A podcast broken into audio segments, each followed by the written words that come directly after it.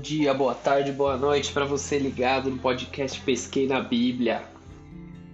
Essa semana que nós estamos passando por um confinamento social devido ao coronavírus, nós não pudemos ter o nosso culto presencial no sábado passado.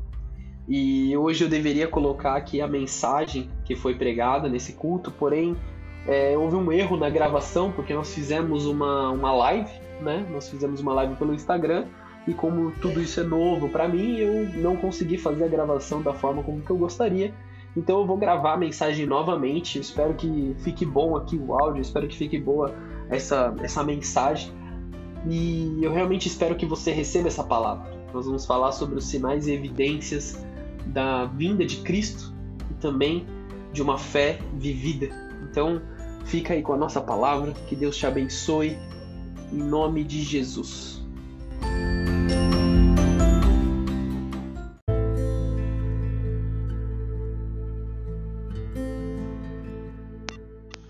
Vamos orar. Senhor Jesus, eu quero te pedir que o Senhor se revele a cada pessoa que ouvir essa mensagem, Senhor, em nome de Jesus. Que o teu Espírito Santo venha, Senhor, constrangendo corações, Senhor, trazendo a revelação, Senhor. Traz os teus sinais, Senhor. Traz as tuas maravilhas sobre cada uma das vidas, Senhor. Que escutarem essa mensagem, Senhor, que ouvirem essa palavra, Senhor. Traz a tua revelação, Pai. Se faz presente, Deus, no momento, Senhor, dessa pregação. Em nome de Jesus. Amém. Amém. A maioria das pessoas da atualidade ela não aceita nenhum tipo de informação sem evidências. E vários são os motivos. Porque devido ao acúmulo de informação, as pessoas se tornam mais críticas. São tantas as fake news que nós vemos por aí. Talvez pois já até passamos por um acúmulo de decepção e nós somos duros em crer em alguma coisa ou até por uma falta de fé natural da nossa carne. A forma que nós somos criados, a nossa cultura, a, o acúmulo de decepções que nós passamos. Tudo isso acumula a uma cultura de não crer fácil nas coisas, de não perceber fácil as coisas. E muitos são os enganadores dos dias atuais. Levando isso diante da palavra de Deus, qual a facilidade que você tem para crer na palavra? Com qual facilidade você se entrega a crer. Vamos olhar para João no capítulo 20, versículo 27. Jesus disse a Tomé: Coloque o seu dedo aqui e veja as minhas mãos. Estenda a mão e coloque-a no meu lado. Pare de duvidar e creia. Por um lado, nós somos agraciados em servir um Deus que é vivo e é real. Ele faz questão de se tornar conhecido pelo seu povo. Os seus sinais eles são reais. E para aqueles que desejam encontrá-lo, ele se revela. Não é um Deus que está morto, indiferente, inacessível. A natureza de Jesus é essa: de estar presente, de se fazer presente, de se deixar mostrar, de se deixar é, aparecer para o seu povo. Jesus ele está vivo. E Jesus ele está aqui agora comigo, está aí agora com você está do seu lado enquanto você ouve essa mensagem. Não precisamos esperar até o final de uma reunião na igreja, não precisamos esperar até o final desse podcast para que a gente vá tocar a Cristo. Nós temos essa oportunidade de estender as mãos agora a Ele. Ele quer se revelar a nós. O final do texto é: pare de duvidar e creia. É dito como um argumento válido, sem esforço, praticamente dizendo: como você ainda não crê, Tomé? Repare em tudo o que está acontecendo e como você ainda não vê. Você não sente esse fogo queimando dentro do seu coração, não existe algo queimando dentro do seu coração que te mostra que realmente Jesus é vivo, que Jesus é real. Quais são os motivos da sua falta de fé? O apego ao pecado, a decepção da vida, a maldade do mundo, a cultura em que você foi criado? Vamos analisar essa atitude de Tomé. Tomé ele põe o seu Senhor à prova assim também como ele prova a sua paciência. Provavelmente esse seja um de nós hoje, duvidando ou de Deus ou de algo na palavra de Deus. Ou de que existe até um futuro em Cristo, um futuro na presença de Deus. E aí você pode dizer, eu até sei tudo que está escrito na Bíblia, eu até sei das bênçãos, eu até sei é, dos grandes milagres, mas tudo parece tão distante de mim tá tudo tão distante da minha vida, tão distante da minha casa, tão distante da minha família. E para tratar essa distância de Deus, Deus quer se revelar a você nessa noite. De novo, pare de duvidar e creia. Não deseje sinal algum como uma prova da existência de Cristo. É de uma certa forma desonroso para com Deus. É prejudicial apenas para nós mesmos. A fé que demanda mais provas, ela, ela é fraca em si. E dessa fraqueza vive uma falha em nós. Uma porta para o pecado é perigoso e facilmente podemos ser desviados por causa dessa infidelidade. Se nós cremos, se obtivermos sinais, como viveremos o sobrenatural? Falamos muito sobre o agir invisível de Deus que cuida de nós a todo tempo, mas não vemos o Senhor, estamos sempre distantes do Senhor, seja pelo nosso pecado, seja pela nossa falta de crença, seja pela cultura em que ainda nós desejamos viver longe da cultura do reino. Mas não vemos, pois o nosso coração não está alinhado com o coração de Deus. A Bíblia é clara, o texto é simples. Mateus 5, no versículo 8. Bem-aventurados, ou seja, felizes, completos e plenos, bem-aventurados os puros de coração, porque eles verão a Deus. Volte-se para as feridas de Cristo, o selo da sua morte. Ele realmente morreu e realmente ressuscitou em tudo. Que grande amor que ele nos amou, sendo fiel até a sua morte de cruz. Como exibe os sinais da sua crucificação como um troféu da sua vitória. Pois isso foi por amor, foi por amor a mim, foi por amor a você. Crer apenas naquilo que nós podemos ver e sentir e tocar não é verdadeiramente fé. É uma certeza. Porque fé é o que está escrito em Hebreus 11:1. Ora, a fé é a certeza daquilo que nós esperamos e a prova das coisas que não vemos. E é nessa verdade que baseamos a nossa vivência em Cristo. Devemos clamar pelo sobrenatural, pelo milagroso de Deus. Devemos viver sabendo que dentro de nós está o Deus vivo e o seu sopro divino. A natureza divina que habita dentro dos filhos de Deus. Em face a isso, nós precisamos falar de um tema que não é notícia antiga, nem muito menos é desprezível pelo muito que se tem falado dele. Cristo está voltando. Diante da volta de Cristo, diante dessa verdade, estamos vivendo em tempos em que a fé das pessoas será colocada à prova. Quem tiver uma fé emocional, uma fé dita, uma fé falada, ele não vai aguentar. Agora, quem tiver uma fé realmente no Senhor, viverá o sobrenatural. Uma fé vivida, porque nesse momento não é tempo de pânico, mas tempo de oração, tempo de intimidade com Deus, tempo de voltar aos verdadeiros fundamentos com a palavra de Deus. As mensagens da igreja de Apocalipse retratam a vinda de Cristo, períodos do testemunho cristão na terra. Talvez a gente não tenha tanto tempo aqui para explicar toda essa teoria por completo, mas eu quero trazer à luz algo que está aqui, um pedaço dessa revelação. Talvez eu não tenha tempo para explicar tudo, mas veja bem: as sete igrejas de Apocalipse representam sete períodos do testemunho cristão na Terra.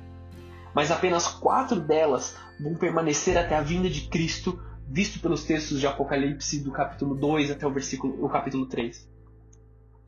A primeira igreja que está em Apocalipse, a qual Jesus ele traz a primeira revelação, é a igreja de Éfeso, que está no capítulo 2, versículo 5. Cristo diz: Logo eu virei, dando entendimento ao primeiro aviso que foi dado à igreja de Atos, aos primeiros que creram e continuaram a obra de Cristo. Logo virei. Essa é a mensagem que ele traz para eles.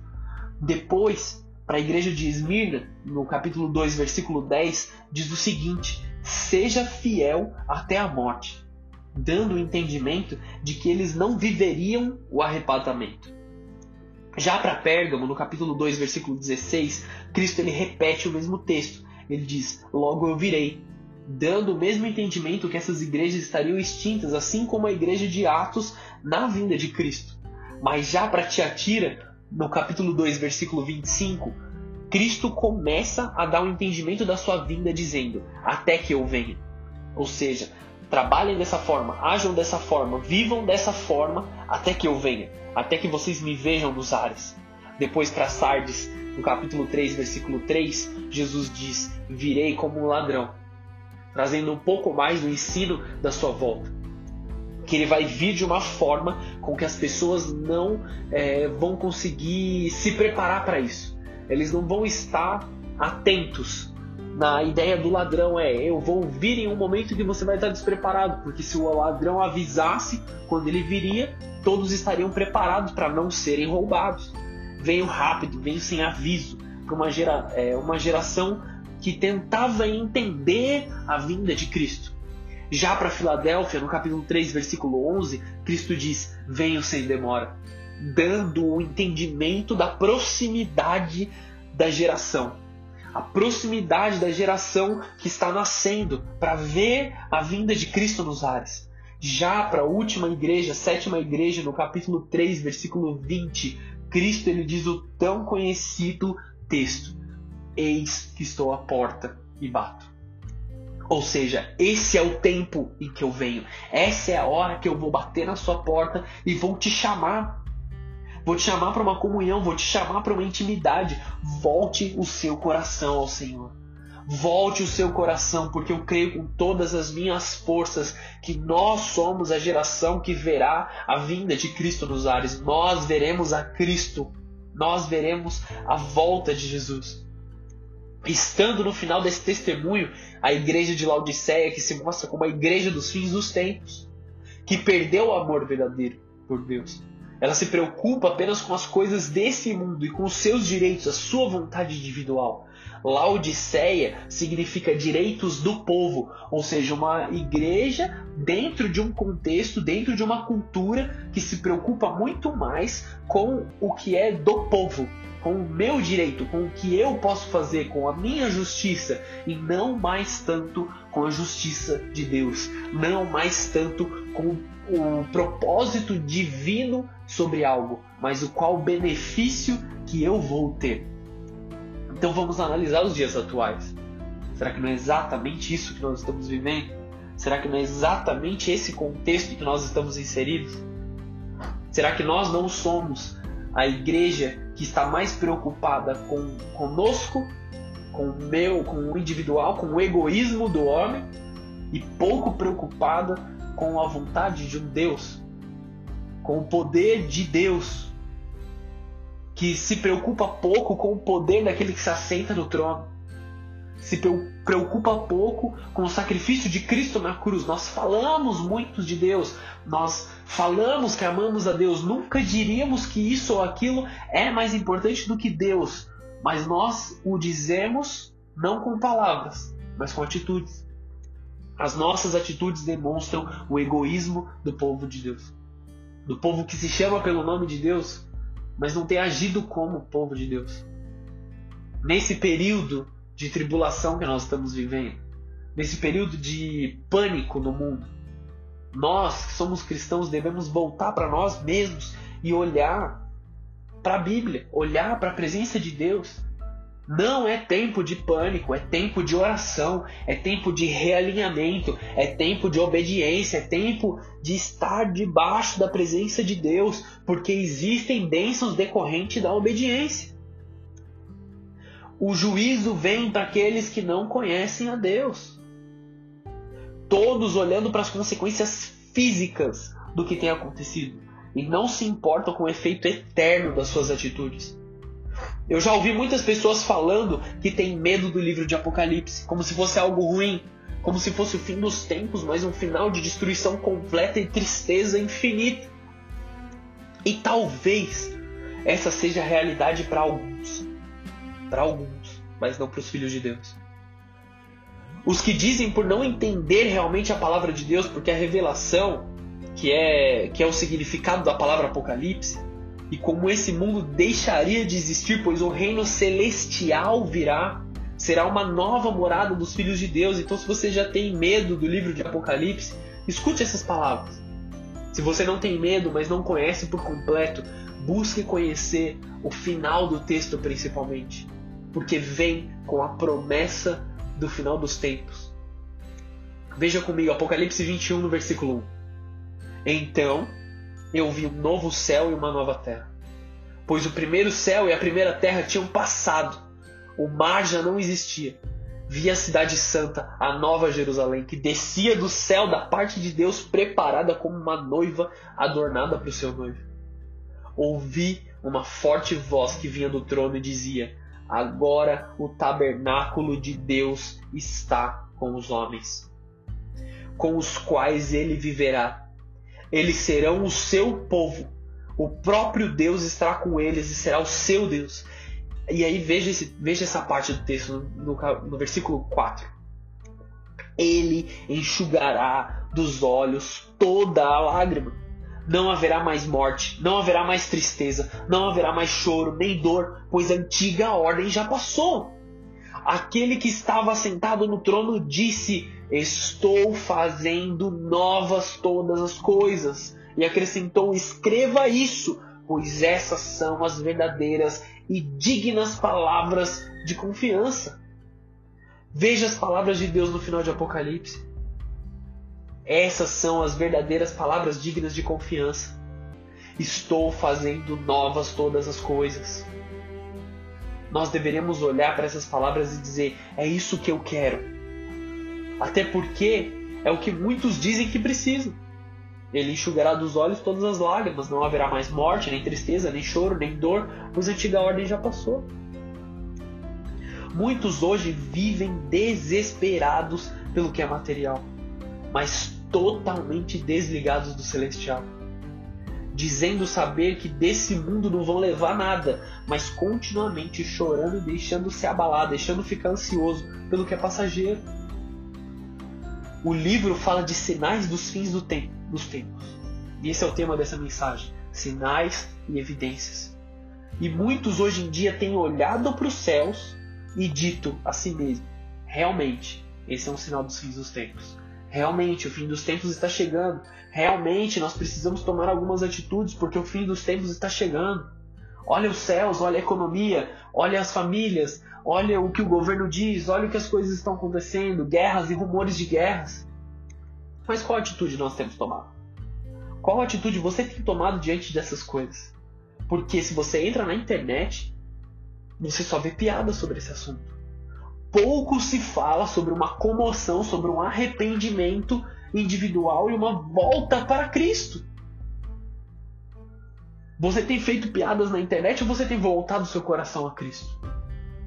Você tem brincado nas suas redes sociais ou você tem voltado a Cristo em contrição, em choro, em lágrimas, em arrependimento genuíno, uma mudança de vida verdadeira? Precisamos voltar os nossos olhos a Cristo de uma vez por todas. Os sinais estão por todos os lados. Isso não deveria gerar em nós algum tipo de reação espiritual? Não devia ter em nós uma atitude de introspecção pelo nosso modo de viver e arrependimento diante de Deus? Mais uma vez, é tempo de voltar os nossos olhos para Jesus e somente para Jesus. Para encerrar essa mensagem, Jonas 2, no versículo 9. Mas se eu te oferecer. Desculpa. Mas eu te oferecerei sacrifício com voz do agradecimento. O que votei, pagarei. Do Senhor vem a salvação. Tão difícil é a salvação que somente Deus pode tornar possível. Qual é o seu medo nesses últimos dias? O que você tem vivido nesses últimos dias? O que tem te apavorado nesses últimos dias? Será que não é tempo de você voltar a ter uma fé genuína? Será que não é tempo de você manifestar uma fé verdadeira e não uma fé falada, não uma fé escrita, não uma fé é, fraca, emocional e passageira? Uma fé genuína naquele que realmente fez algo por você, naquele que realmente morreu na cruz e não se importa de mostrar as mãos com os cravos e dizer: toca aqui. Esse é o nosso Jesus. Se nesse momento você entendeu que você precisa se voltar a Cristo, faça essa oração junto comigo.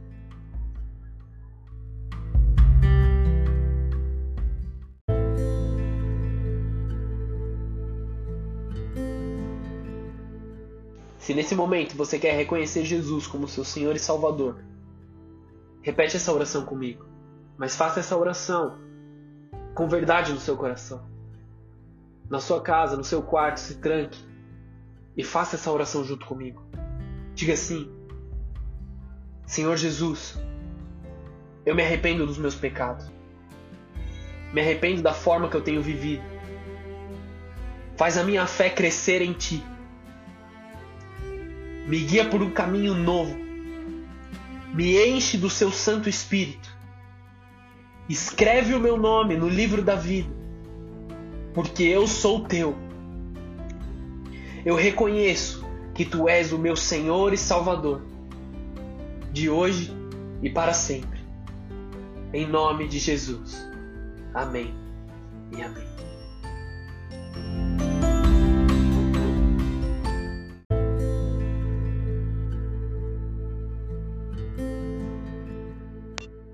Você repetiu essa oração comigo, é, eu quero fazer uma oração especificamente por você que reconheceu a Cristo nesse momento.